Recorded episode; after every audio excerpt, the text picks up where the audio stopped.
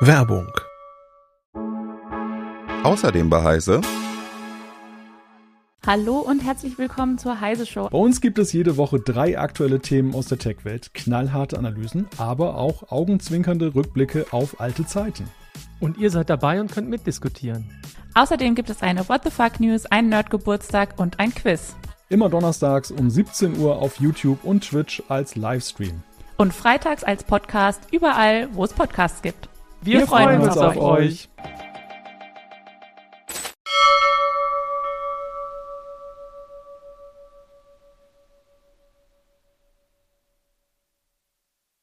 Herzlich willkommen zu Bitrauschen, der Prozessor-Podcast von CT. In unserer neuen Folge sprechen wir über EUV-Lithografie für die Chipherstellung. Bis gleich. CT Bitrauschen.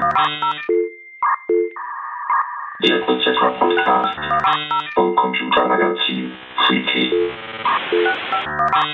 Hallo, mein Name ist Carsten Spille. In dieser Ausgabe des Podcasts Bitrauschen spreche ich mit meinem CT-Kollegen Christoph Windeck über EUV-Lithografie, also die Belichtung von Chipwafern mit Licht bzw. Strahlung aus dem extrem ultravioletten Spektrum. Hallo Christoph. Ja, hallo Carsten. So, ich habe jetzt gerade mal sehr deutsch angefangen, EUV-Lithografie. Wir wissen beide, äh, das heißt eigentlich EUV-Lithography. Und steht für? Extreme Ultraviolet oder auf Deutsch Extrem genau. Ultraviolett. Ich glaube, hier würde man vielleicht eher sagen in Deutschland fernes UV, ähm, weil damit gemeint ist, dass es im, also Strahlung oder eigentlich Licht aus dem ultravioletten Spektrum ist, aber eben dem von dem sichtbaren Bereich entfernten Wellenlängenende, mhm. also bei ganz kurzen Wellenlängen. Also fast schon nicht mehr UV, sondern das, was danach irgendwann kommt. Ja, weiches Röntgen, das geht, mhm. ja, mit dem Röntgen, ob das jetzt weich oder hart ist. Also man, man sagt dann, bei 10 äh, Nanometer ungefähr beginnt der Röntgenbereich. Also mhm. es gibt so, die, die Definitionen sind nicht wirklich scharf und es kommt auch nicht so drauf an. Und ähm, EUV-Strahlung, mit der man jetzt arbeitet, die liegt bei 13,5 Nanometer, also immer noch etwas oberhalb, aber das hat mit Licht nur noch wenig zu tun. Da kommen wir später noch drauf. Es gibt mhm. zum Beispiel gar keine Glaslinsen mehr oder äh, da geht es mehr um Spiegelsysteme und sowas. Warum müssen das denn jetzt so kurzwellige Wellen, Strahlungen sein? Licht, das sagst du ja, ist es nicht mehr. Es hat doch bis jetzt eigentlich immer prima noch mit beinahe sichtbarem Licht funktioniert in der Immersionslithografie, oder? Ja, das kann man natürlich immer sagen. Hat doch bisher geklappt. Also, ja, war doch alles der springende, gut. Der springende Punkt ist ja, dass man vor vielen Jahren gar nicht dachte, dass das überhaupt klappt, was heute klappt. Also das ist ja immer wieder in der Halbleiterfertigungstechnik. Äh, man kann natürlich die Physik nicht austricksen, aber man hat immer wieder neue Methoden gefunden, die ähm, bewährte Technik äh, weiterzuführen und mit Tricks eigentlich gearbeitet. Mhm. Das heißt, fangen wir mal ganz vorne an. Ähm, eigentlich, wenn man sich das so vorstellt, wie so ein Chip entsteht, dann ist ein ganz wesentlicher Schritt dabei, dass man solche Funktionsschichten erzeugt. Das heißt, da liegt erst so ein Isolator und dann kommt vielleicht irgendein Material wie spezielles Siliziumoxid oder eine Metallschicht dazwischen. Ähm, der, der Transistor entsteht ja physisch dann in diesem Material. Und dazu muss man, damit man möglichst viele Transistoren draufkriegt auf so einen Chip, möchte man die möglichst klein bauen. Mhm. Das ist jetzt ganz vereinfacht dargestellt. Auf jeden Fall muss man irgendwie dieses Material strukturieren. Und dabei ätzt man. Das heißt, man, man die, die, den Teilnehmer nicht braucht, den ätzt man weg.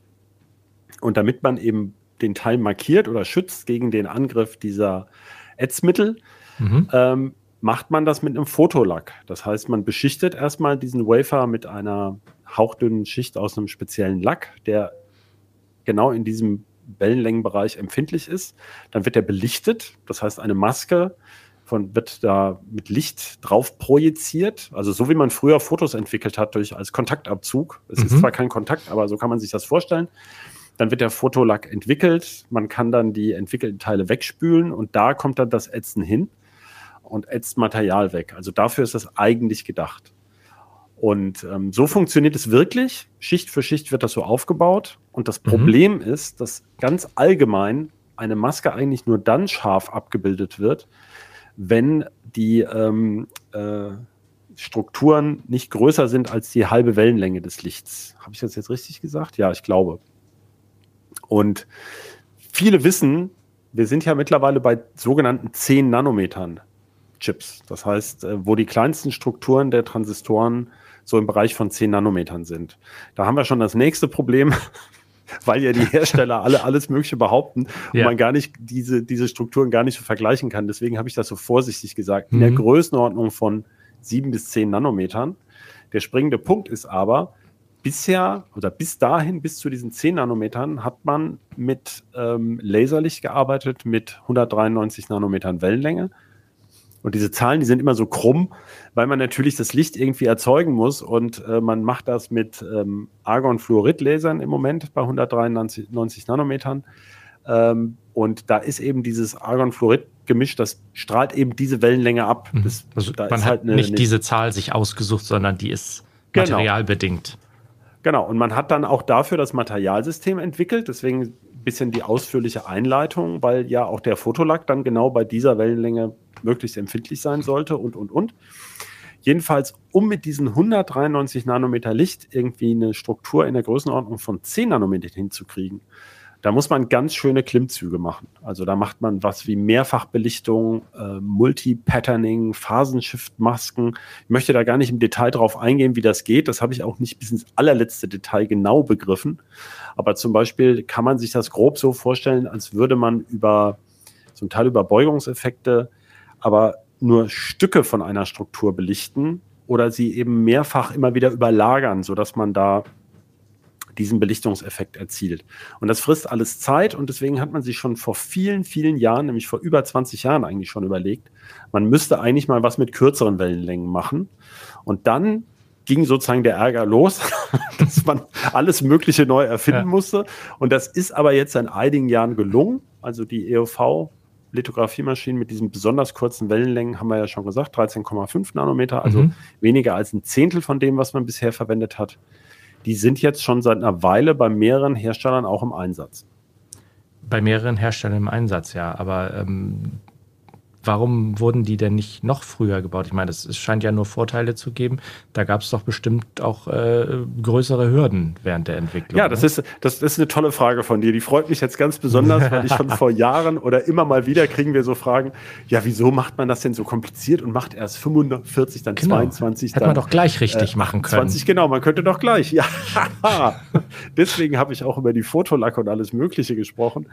Denn das ist ja nicht nur dieses Lithografiesystem oder das Licht, was man braucht. Man braucht ja diese ganzen Optiken und man braucht auch, äh, ne, also ich habe von mehreren Schichten gesprochen. Das heißt, man muss also ähm, über dem Transistor-Unterteil, was man gerade gemacht hat, äh, möchte man danach zum Beispiel das Gate oder sowas hinkriegen und darüber wieder irgendwie einen Metallleiter, der das kontaktiert in einer Schicht darüber. Das heißt, man muss diesen Wafer auch auf diese sieben Nanometer genau zum Beispiel jetzt in diesem System platzieren können. Und die dazu nötige Mechanik zum Teil, die, die kann man ja nirgends kaufen. Also man kann ja nicht irgendwo hingehen und sagen, ich möchte gerne alle 30 Sekunden einen Wafer um so und so viel Zentimeter verschieben, aber bitte mit zwei Nanometern genau. Solche Maschinen muss man sich erstmal alle ausdenken und ähm, find, erfinden. Und äh, zum Teil geht es wirklich um die Chemikalien. Das habe ich mir übrigens bei der Recherche zu dem Artikel äh, der jetzt in der Ausgabe 15, glaube ich, äh, erschienen ist, zur EUV-Maschinen, ist mir das auch erstmal klar geworden.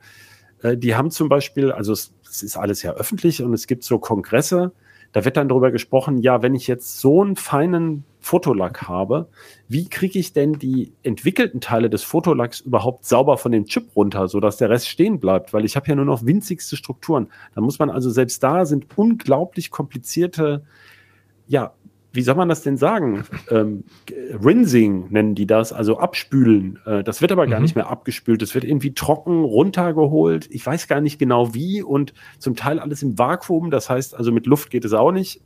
Irre, was da dazu erfunden werden muss. Das heißt, das geht nur Schritt für Schritt. Und es wird natürlich immer möglichst viel aus der Generation davor übernommen. Und man geht dann immer so weiter. Und bei EOV war man sich eigentlich schon seit vor fast 20 Jahren, ich glaube 2003, also ich bin ja seit 1999 bei der CT und äh, ich habe damals schon in den Anfangsjahren immer mal wieder was zu EOV-Maschinen ähm, auf Heise Online berichtet.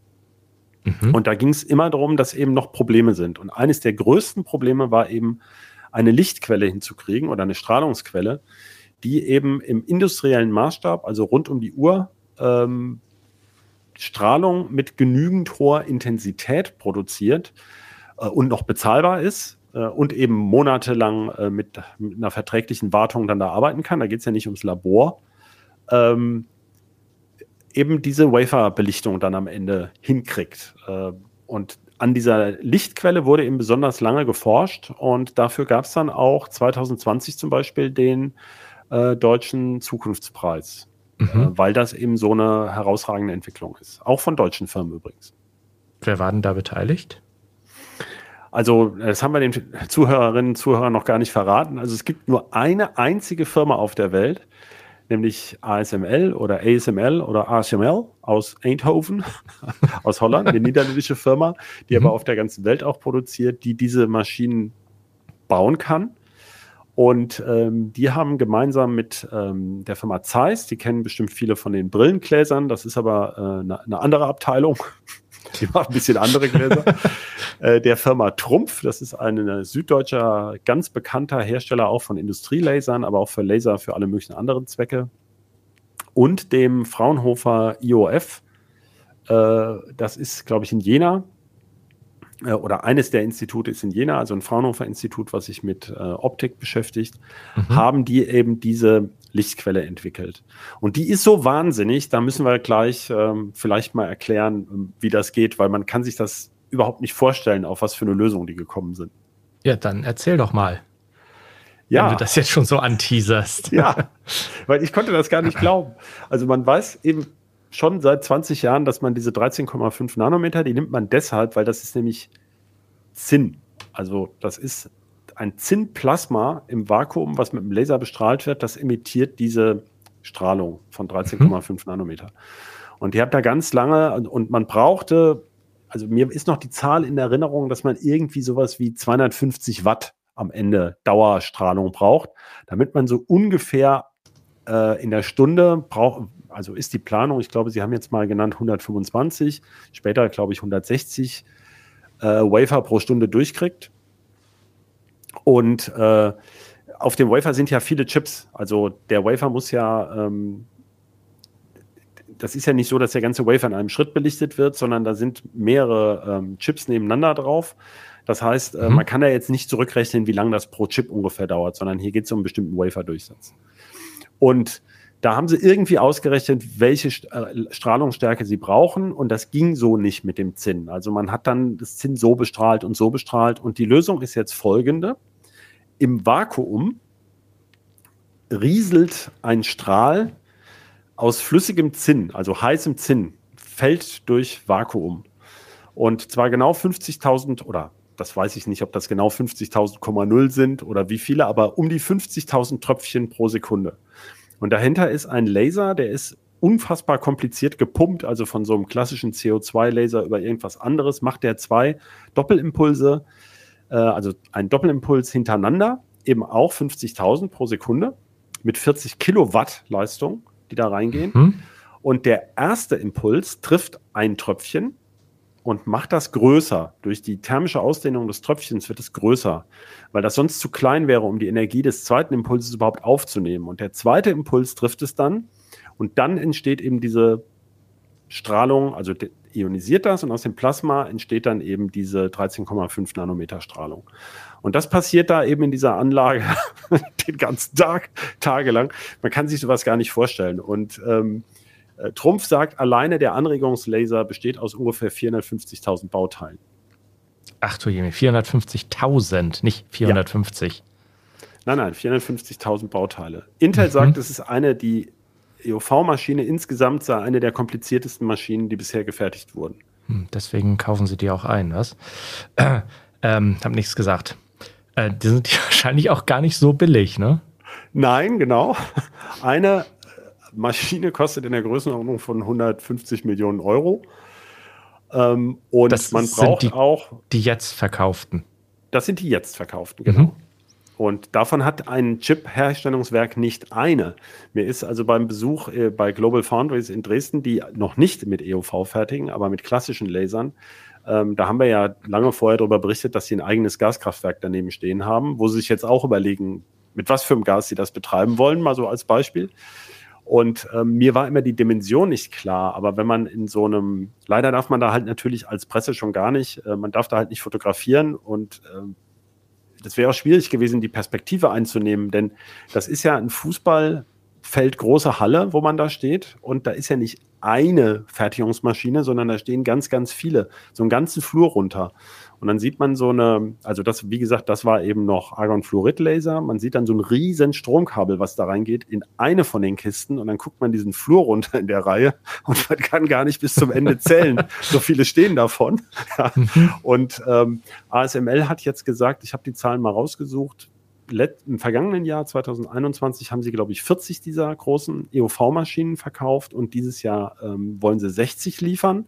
Und damit beliefern sie eben äh, TSMC, also den größten Chip-Auftragsfertiger der Welt aus Taiwan, Mhm. äh, Samsung Electronics in ähm, Korea.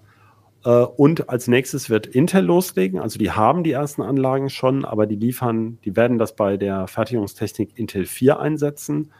Und ähm, dann sollen eben zum Beispiel andere DRAM-Hersteller auch folgen, also SK so. Hynix Mhm. und äh, Micron. Also klar, weil bei DRAM hast du das Problem ja auch äh, und auch Irgendwann Flash. kommt das auch, ja, klar. Genau, das da. Und SK Hynix hat bereits angekündigt, dass die ersten, glaube ich, DDR5-Chips oder waren es von diesen HBM, das weiß ich nicht mehr genau, werden eben auch schon zumindest teilweise mit EUV-Belichtung gefertigt.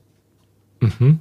Teilweise, also das heißt, es werden auch noch Teile der Chips in äh, andere Maschinen gesteckt, die dann vielleicht noch mit Argonfluorid Genau, da gibt's also- Genau, das, das darf man sich, ähm, also ein Chip hat ja, was weiß ich, 18 Metalllagen oder sowas. Also Intel hat ja gerade was veröffentlicht, wo man mal gesehen hat, wie viele Lagen das mittlerweile Ja. sind.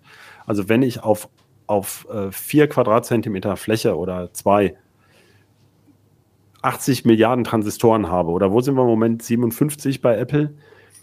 Da muss ich die ja irgendwie verdrahten. Da kann ich ja nicht in einer Ebene mal ein bisschen Leitung hin und her ziehen, sondern da sind wahnsinnig viele Ebenen oben drüber, in denen Mhm. halt Leu- Leitungen laufen.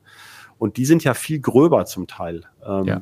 Und da brauche ich natürlich nicht die allerfeinste und alleraufwendigste Fertigungstechnik, sondern man nimmt immer die, die da eben passt. Und ähm, zum Beispiel sind bei, bei EUV eben auch diese Masken wahnsinnig teuer und alles. Also insofern. was heißt wahnsinnig teuer? Du hast eben 150 Millionen für die ganze Maschine gesagt. Kostet so, ein Genau. Masken, kostet so eine Maske jetzt etwa noch mehr? Nein. Also in einem Gespräch mit einem Chiphersteller haben wir letztens gehört, der hatte gesagt, schätzungsweise für so einen modernen Chip, den man, für den sich der Einsatz von 7 Nanometer Technik auch lohnt, ähm, der also 4 Milliarden Transistoren hat, kostet der Maskensatz, also ich nehme mal an, das sind die EUV-Masken und die anderen Masken in der Größenordnung Mhm. von 30 Millionen Dollar.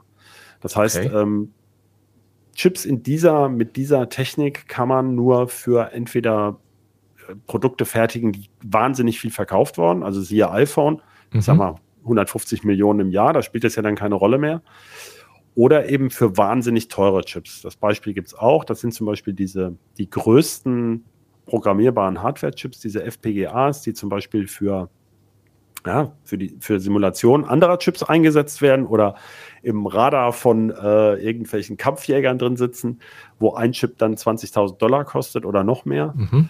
Äh, oder auch dieser, dieser Wahnsinnschip von Cerebras, äh, die einen ganzen so. Wafer in Ja. einem Chip ummodeln, wo dann eben Mhm. nachher aber gerüchteweise das, äh, der Server mit einem dieser Superchips dann eben auch zwei Millionen äh, Dollar kostet, äh, von der Größenordnung her. Also, Mhm. also entweder Riesenstückzahlen oder hohe Preise, sonst ähm, lohnt sich das alles gar nicht.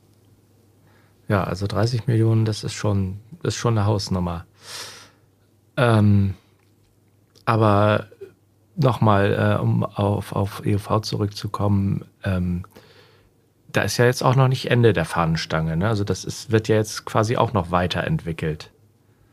Genau, Weiter. das ist ja klar. Also ähm, man hat ähm, alle Fertigungsverfahren immer Stück für Stück weiterentwickelt, Mhm. äh, um kleinere Strukturen hinzukriegen. Ähm, das ist zwar ein bisschen unvorstellbar, weil man ja allmählich in die Größenordnung von Atomlagen kommt. Das heißt, darunter kann man ja dann auch, man hat einfach nichts mehr, was man wegätzen könnte. Ähm, man kann, man kann zum Beispiel ja. mit, äh, man kann aber zum Beispiel natürlich Strukturen direkt mit Elektronenstrahlen irgendwo draufschreiben. Ähm, das kann man nur nicht in der Geschwindigkeit machen, die für wirtschaftliche Serienproduktion von Wafern nötig werden. Also diese mhm. E-Beam Lithography, die gibt es und die wird zum Beispiel eingesetzt, das kann man sich eigentlich denken, um die Masken herzustellen. Ähm, da kann ich ja so eine, so eine Maske verwende ich ja für ganz viele Chips. Da kommt es nicht so drauf an, ob die jetzt mehrere Stunden dauert. Und ähm, da gibt es übrigens eine österreichische Firma, äh, ich glaube IMS oder ISM, die Intel gekauft hat. Die haben so einen Multibeam-Schreiber mit einem Chip übrigens auch von einem Fraunhofer-Institut in Deutschland, der irgendwie 203.000 gleichzeitige Elektronenstrahlen äh, steuern kann. Und hm. ähm, damit kann man eben dann die Schreibzeiten für so einen Chip äh, oder so eine Maske verkürzen. Also damit kann man auch Prototypen bauen.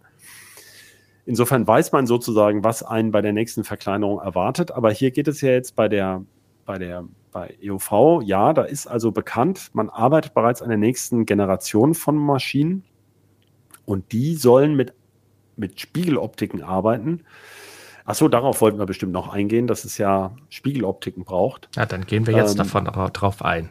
Genau, dann erwähne ich es mal. ja. Mit Spiegeloptiken arbeiten, die eben äh, verzerren. Und zwar, die das, ähm, die die Maske dann verkleinern. Ich kann also auf der Maske mhm. gröbere Struktur haben, als nachher auf dem Chip auftaucht. Das ist eine, ein anamorpher Spiegel, der, glaube ich, in die eine Richtung was war das, Faktor 4 und die andere Richtung Faktor 8, das weiß ich nicht mehr genau. Mhm.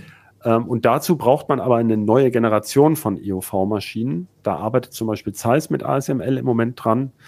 Und, äh, das nennt, und dafür braucht man wiederum Spiegel mit einer höheren numerischen Apertur. Und die nennen sich deswegen High-NA. Äh, also. NA für Numerical, Numerical Aperture. Aperture genau. Mhm. Und die werden riesig. Also diese Kisten, diese Maschinen werden deutlich größer als die bisherigen Produktionsmaschinen. Und das ist ein, ein echtes Problem, weil bisher konnte man eine bestehende Chip-Fab, da konnte man auch so ein Twin-Scan-System von ASML, die sind natürlich, diese Maschinen sind natürlich auch so gebaut, dass sie sich, dass sie in diese Maschinen, in diese Fabriken passen. Also auch mhm. vom Gewicht her und wie man die anliefert und durch die durch ganzen die Schleusen. Wir reden ja über ja. einen Reinraum. Genau. Ähm, das, die kann man ja nicht einfach vom Laster heben, sondern die sind ja irgendwie dreimal verpackt. Hinter jeder Schleuse wird eine neue mhm. Verpackung abgezogen. Und ähm, äh, diese High-NA-Maschinen, die passen nicht mehr in die bisherigen Chipfabs. Und das ist okay. einer der Gründe, warum im Moment so viele neue Chipfabs gebaut werden, weil die andere Geschosshöhen brauchen, damit die diese äh, Belichter da reinpassen. Okay, also ich kann als Chiphersteller quasi nicht meine alten Fabriken jetzt umrüsten, sondern ich muss neu bauen oder anbauen, umbauen, hochbauen. Genau. Man kann natürlich zum Beispiel, äh, das ist in Dresden bei Global Foundries ex-AMD, da war das so, da gab es mal irgendwie Fab hm und Fab X und Fab Y und die wurden dann später zu einer Fab zusammengefasst. Also man kann natürlich äh, Fabs auch, man baut ein Hausgebäude daneben, so kann man es zum Beispiel auch mhm. machen. Äh, aber in die bestehenden Reinräume kommt man mit denen nicht rein. Und ähm, aber wie wir ja äh, wissen, gibt es auch eine erhebliche Nachnutzung von Fertigungstechnik. Das heißt, ähm, äh, es ist ja nicht so, dass so eine Fab unbedingt umgerüstet werden muss, sondern bei vielen sogenannten ja. Nodes, also Fertigungsstrukturgroßen, zum Beispiel, was weiß ich, 20 Nanometer, 28 Nanometer ist ein sehr beliebter Prozess, 28 und 40, da gibt es viele Chips, ähm, die laufen jahrelang weiter so. Mhm. Also man baut dann eine neue Fab für die neuen Chips und betreibt die alte weiter, solange sie wirtschaftlich ist das war früher so die Aufteilung so ein bisschen, äh, die neuen Chips wurden dann, äh, die neuen, die Prozessoren wurden dann auf neuen äh, Fertigungstechniken gebaut und die Chipsets, also die Chipsets auf den Mainboards wurden dann noch mit den alten nachgenutzt sozusagen. Das hat Intel oft so gemacht, genau. Genau. Ähm, und heutzutage lässt sich das ja wahrscheinlich noch viel flexibler nutzen mit der, äh, mit der Chiplet-Technik. Ne? Da will Intel ja auch ganz viel kombinieren, sogar aus, von verschiedenen Herstellern. Genau. Ähm, und äh, ich glaube, Intel in die Rio Rancho, die haben immer so geile Namen, wo man die Sporen klirren hört, äh, in New Mexico. Ich glaube, dieses Werk haben sie, glaube ich, auf Packaging umgebaut. Das ist auch so eine Sache. Also die, die bauen gar keine Chips mehr, sondern die, die mhm. nehmen die fertigen Chips und verpacken sie in oder packen sie zusammen in ein gemeinsames Gehäuse. Das heißt, das ist ja auch noch eine interessante Nachnutzung. Ähm, auch dafür braucht man ja natürlich Reinräume und Klar. das ist ja wahnsinnig kompliziert, wie man die da zusammen äh, äh macht und auch diese diese Silicon Interposer, mhm. also auf denen halt dann 40.000 Leitungen zwischen zwei Chips äh, sind, die dann da eingebettet sind in das Gehäuse, die muss man ja auch irgendwo fertigen. Mhm. Und ähm, deswegen denke ich, klar, es gibt einen Riesenbedarf an Silizium. Die Diskussion war ja nur letzthin schon, äh, hat man überhaupt genug Wafer auf Sicht, weil gerade die Wafer-Hersteller wohl so unter Preisdruck, Preisdruck stehen, dass sie zögern und auch so energieaufwendig sind, diese Wafer-Zucht, ähm, dass, da, dass da Engpässe befürchtet werden. Aber das ist ja ein ganz anderes, äh, ganz anderer Aspekt. Ja, ja, ja, genau. Ähm, kann, dann kommen wir mal auf den Originalaspekt zurück. Du hattest gesagt, die riesigen Maschinen, äh, die sind viel größer als äh, die alten Twin Scans, so heißen die ASML. Von ASML-Dinger, ja. Genau. Ähm, von was für einer Größe sprechen wir denn hier? Ist das so irgendwie Kühlschrank groß, Gefriertruhe oder sind die so groß wie, weiß ich nicht, eine Garage. Also sie sind Container. größer als ein VW-Bus, würde ich sagen. Damit kennst du dich ja aus. genau. Ich würde so sagen, so, so, äh, ja, klar, naja, Lieferwagen groß. So, so Lieferwagen, okay. Und äh, die neuen, die sind dann noch etwas, also hauptsächlich die sind höher. vor allem höher. Mhm. Genau. Ich Und weiß nicht, ob die auch breiter sind. Das, ich habe ja noch nie eine mhm. gesehen. Ich glaube, es gibt auch noch gar keine. Ähm, aber also diese äh, Intel sagt halt, eines dieser aktuellen ASML-Systeme wiegt ungefähr 200 Tonnen insgesamt. Alleine der Alurahmen, weil es, darin bewegt sich ja was. Äh, es laufen mhm. Vakuumpumpen und so weiter. Das Ganze muss ja auf einem unglaublich steifen Rahmen sitzen, damit diese Bauteile überhaupt diese Präzision erreichen können. Ja. Und obwohl der aus Alu gefertigt ist, das Chassis, wiegt das alleine 17 Tonnen. Und okay. dieses Lasersystem, was wir vorhin gesagt haben, das wiegt schon 10 Tonnen. Also die gesamte mhm. Maschine wiegt ungefähr 200 Tonnen. Äh, und du laut, sagst akt äh, aktuelle, das sind die, die jetzt sind die im aktuellen. Einsatz sind, nicht ja, die, die, die, doppelt so hoch werden. Nein. Und okay, also obwohl doppelt die, weiß ich ja gar nicht. Also ja, werden gut, höher. höher. Hm? Zu hoch. Ähm, und die äh, äh, Intel sagt, sie brauchen vier Flüge mit äh, einer Boeing 747 Frachter, um so eine Maschine angeliefert zu bekommen. Ja, neben allen diesen Intel-Werken okay. sind ja Flughäfen. Mhm. Und äh, dann kommen die da mit dem Tieflader rüber und dann werden die da zusammengeschraubt. Und äh, was äh, genau, du hattest ja gesagt, äh, die, die, diese alten Maschinen, die kosten so um die 150 Millionen. Ähm, die neuen werden dann ja sicherlich äh, nochmal teurer. Ne? Gibt es da ja, Zahlen zu? Da wurde jetzt eine Zahl genannt. Das ist wohl alles noch ein bisschen unscharf. Aber ähm, über 400 Millionen Euro wird eine einzige Maschine liegen. Eieiei, das ist ja, da müssen ja viele Chips durch. Da, da müssen eine viele alte, alte Fabrik genau. lange für stricken. Ähm, ja. Ja, was, was kommt denn nach 13,5 Nanometer? Ich, ich bin immer versucht, äh, Lichtwellenlänge zu sagen, aber nach 13, Nein, man kann ja Licht, ich, ich meine, man hat auch früher, äh, ja, X-Strahlen, ne? Äh, ja. Röntgenlicht, ja. Du hattest ja gesagt, da kommt dann weiche Röntgenstrahlung, ne? Genau. Ja, es gibt ist, wohl Versuche, da habe ich, also da mhm. findet man noch nicht sehr viel zu, da gibt es wohl Vorversuche. Also das ist ja dann erst in den 2030er Jahren, dann nehme ich an. Ähm, es gibt wohl Vorversuche mit irgendwas knapp unter 7 Nanometer, zum Beispiel 6,7 Nanometer. Da habe ich gar nicht gefunden, welches, ähm, welche Strahlung das dann ist, also von was für einem Target das ausgeht. Da gibt es aber Vorversuche. Mhm. Das sind zum Beispiel so Sachen, wo eben Fördermittel für die Forschung auch reingehen, wo aber die Firmen auch investieren, mhm. weil die ja einen langfristigen Ausblick brauchen. Das heißt, ähm, das, da, da gibt es also schon Ansätze, da weiß man aber noch nicht viel drüber. Ähm, klar ist allerdings, dass es natürlich, wir haben es schon angerissen, über das Packaging, also und auch über schichtweisen Aufbau von ähm, Halbleitern, also wo man sagt, äh, äh komme ich gleich zu. Also es gibt jedenfalls Methoden, noch mehr Transistoren auf dieselbe Chipfläche zu kriegen. Mhm. Und warum ich das zwischen Packaging und dem anderen unterscheide, das ist beides schon im Einsatz. Bei dem einen werden einfach mehrere Chips nebeneinander oder wie bei diesem High Bandwidth Memory äh, mit äh, Through Silicon Vias, also wo wirklich Leitungen senkrecht durch die einzelnen Chips durchliegen, mhm. aufeinander gesetzt. Und dann habe ich natürlich auf der gleichen Fläche viel mehr Transistoren. Klar. Und das aber du musst- andere, Hm? ja, Aber du hast natürlich die Chipfläche auf dem Wafer wird ja trotzdem belegt, auch wenn du sie dann stapelst. na klar, du musst mehr Wafer prozessieren. Äh, und das dauert natürlich entsprechend länger und wird auch teurer. Die werden ja noch gedünnt und was weiß ich was alles. Die werden ja auf 50 äh, Mikrometer runtergeschliffen, der gesamte Mhm. Wafer und dann erst zerteilt. Also das ist ja auch alles unvorstellbar. Ähm, wir sehen ja auch gerade Nachteile. Da haben wir ja gerade bei dem äh, Ryzen äh, 7 mit dem 3D-Cache gesehen, dass es Mhm. thermisch ja nicht so ganz einfach ist. Nee, Deswegen sie ja jetzt die wärm. tolle Idee haben, den Cache gleich drunter zu bauen, sodass man nach oben wegkühlen kann. Also solche Ideen gibt es halt auch. Mhm. Ähm, aber es gibt noch einen anderen Fall. Das haben wir bei NAND Flash für USB-Sticks, für SSDs und so weiter. Die werden ja gleich so gebaut, dass in dem Chip, also monolithisch, 200 Funktionslagen, jetzt demnächst über 200 Funktionslagen übereinander sind. Also sie sind, glaube ich, im Moment bei 162.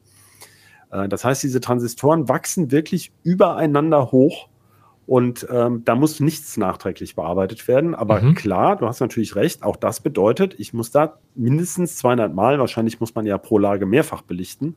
Der Wafer läuft da mehrere hundert Male durch diese Produktion und die Dinger Mhm. müssen ja auch, wir hatten es vorhin gesagt mit der Positionsgenauigkeit, das sind dann sozusagen, man kann sich das wie Säulen von Transistoren übereinander vorstellen, die dann auch untereinander verschaltet sind. Also Ja. äh, von oben nach unten, also solche senkrechten Reihen. Äh, ja, Säulen trifft es ganz gut. Ja, Und die genau. müssen natürlich dann auf diese paar Nanometer genau da auch übereinander sitzen. Also so muss der Wafer auch Mhm. positioniert sein, äh, dass das eben überhaupt alles klappt. Ja, das ist, das stelle ich mir auch sehr aufwendig vor. Ich meine, wenn man mal überlegt, äh, Nanometer ist ja nun nicht äh, besonders grob. Und das kann ja schon reichen, wenn, das, wenn die Erde mal ein bisschen wackelt. Wenn ich das so höre, Intel hat eine Fabrik in Arizona zum Beispiel. Da gibt es ja auch manchmal noch so ein paar leichte Erdstöße. Ne? Das Na klar, Muss mein man ja Taiwan auch alles- ist auch ein gutes Beispiel Ja. dafür. Jeder, oder jeder weiß, sage ich schon, aber wir wissen natürlich, dass im größten Gebäude Taiwans, was mal das höchste der Welt war, oben so ein riesen Pendel drin hängt, um Mhm. diese vielen Erdbeben äh, auszugleichen. Und ähm, ja, das ist, wenn du in so eine Fab reingehst, ist es auch so, schon der Winddruck auf der Gebäudehülle ist ein Problem, weil der zu Vibrationen führt. Und auch das ist einer der Gründe, warum man den Standort für so eine Fab aussucht. Ähm, wo eben vielleicht nicht direkt irgendwie Schwerindustrie direkt daneben ist. Und äh, in äh, Dresden war mir das aufgefallen, wenn du in das Gebäude betrittst und da so durchgehst, in den einzelnen Stockwerken ist der Kern des Gebäudes von dem Rest getrennt. Also das ist Mhm. eine separate Struktur, sodass Ja. eben so der Windschwankungen und sowas sich nicht auf den äh, auf die Produktionsebene übertragen. Mhm. Ja, also wobei es da ja auch wahnsinnig viele Maschinen gibt, die, äh, die irgendwie sich bewegen und so. Also wie das genau ausgeglichen wird, ob das wie bei Festplatten ist, dass da innen der Aktuator in Gegenrichtung saust, das weiß ich nicht. Aber es gehört jedenfalls auch wahnsinnig viel Messtechnik natürlich dazu, um das zu positionieren, ja. das kann man dann ja vielleicht auch wieder mit, mit, mit anderen Chips in Echtzeit ausgleichen, wenn sich äh, da äh, die Maschine leicht bewegt, dass man das äh, gegensteuert in, in Ja, aber da bist du gerade bei einem Treppenwitz, weil ich meine, äh, manche Hersteller von Maschinen für die Chipfertigung haben sich ja schon beschwert, dass sie keine Chips für ihre Maschinen für die Herstellung von Chips kaufen können. also ja. äh, ja, klar, das ist so. Das ist, da ist, steckt natürlich auch eine Menge Elektronik drin. Und Ja. übrigens auch sehr viele ähm, europäische und deutsche Firmen, die eben so Spezialmesstechnik machen oder ähm, irgendwelche speziellen Maschinenteile ähm, liefern, Steuerung. Also das ist eine sehr spezielle Industrie. Ja, da haben wir echt eine ganze Menge äh, über EUV und, und Chipfertigung mal wieder äh, Neues gelernt, ich jedenfalls. Ähm, haben wir noch irgendwas vergessen? Ich, wollte noch meine- kurz zu diesen meine- mein- Spiegel, Spiegelmasken ja, und sowas gerne. was sagen, weil ich fand meine das Liste so irre. ist nämlich eigentlich fast ja, abgearbeitet. nein, das ist ja. aber auch der letzte Punkt. Also ja, gern. Klar ist, dass es da keine, kein durchsichtiges äh, Glas mehr gibt, mit dem man auch irgendwelche Linsen bauen könnte, die dann zum Beispiel Licht wieder bündeln, sondern man muss mit Spiegeln arbeiten. Und auch die Masken sind als Spiegel ausgeführt. Und diese Spiegel müssen aber natürlich ultra präzise sein. Also ungefähr, ich glaube, was war es, 5000 Mal glatter als so ein Badezimmerspiegel. Also schon diese Rohlinge werden endlos geschliffen, bis sie so plan sind. Und dann ähm, reflektiert es nicht etwa an der Oberfläche dieses Lichts, sondern da sind ähm, Silizium-Molybdän-Multilayer obendrauf. Also da sind, glaube ich, 40 Schichten. Ähm, die eben so ein Reflexions-Grenzschicht-Effekt irgendwie bin. Ich habe die Physik offen gestanden nicht verstanden. Ich bin da bin nicht so der Crack, aber ich fand alleine schon das so ein bisschen ermüdend, dass ein Spiegel, also wenn ich mir vorstelle, man müsste sowas irgendwie diese ganze Logistik, die auch dahinter steckt, diese ganzen Teile an jedem Pipi Mupsi-Furz von dieser Maschine muss man ewig rumentwickeln. Also schon die Halter für die Chips, ja, äh, für die Wafer, ne? Das hatten wir jetzt nicht erwähnt, ja. aber äh, Luft darf da natürlich gar nicht mehr sein. Das würde diese Strahlung absorbieren zu stark. Das heißt, das ganze Gehampel mit diesen Wafern und den Spiegeln findet im Vakuum statt. Mhm. Da muss dann der Wafer transportiert werden. Und schon die Halterung für den Wafer ist eine Wissenschaft für sich. Also diese sogenannten Chucks sind aus Spezialmaterialien. Und ja, wie Chucks sind die, die Cartridges, in denen man die dann durch die Fabrik Nein, nein, Chuck oder? ist das Ding, wo der Wafer dann dranhängt, wenn er in der Maschine ist. Ach, in der Maschine, okay. Und dass diese Oberfläche muss ja genauso präzise sein. Ja. Der Wafer kann ja nicht präziser sein als das. Und ja, wie hält sie denn den Wafer? Wenn man den Wafer einspannt, dann verzieht er sich in irgendeine Richtung. Mhm. Das geht gar nicht. Ansaugen kann man ihn nicht, weil man ist im Vakuum. Also der haftet elektrostatisch da drauf. Ähm, also dass man, das ist wirklich irre, wenn man, äh, wenn man diese ganzen ähm, äh, ja, diese Einzellösungen sieht, die da erfunden werden mussten, um so ein Ding zum Fliegen zu bringen. Das ist sehr beeindruckend. Ja, das ist echt der Hammer. Und dann hat man vielleicht auch ein klein wenig mehr Verständnis, wenn der nächste Computer oder das nächste Smartphone dann nicht für unter 100 Euro zu haben ist. ja, aber das ist ja gerade dann auch am Ende der Witz. Ne? So ein Smartphone-Chip kostet ja irgendwie 25 Dollar oder sowas. Also ähm, und auch die Speicherbausteine, ja. die zum Teil damit gefertigt werden. Also deswegen ja, das kommt dann ja einfach durch die dann unglaublichen Stückzahlen, genau. Ja. Das hattest du ja vorhin schon gesagt.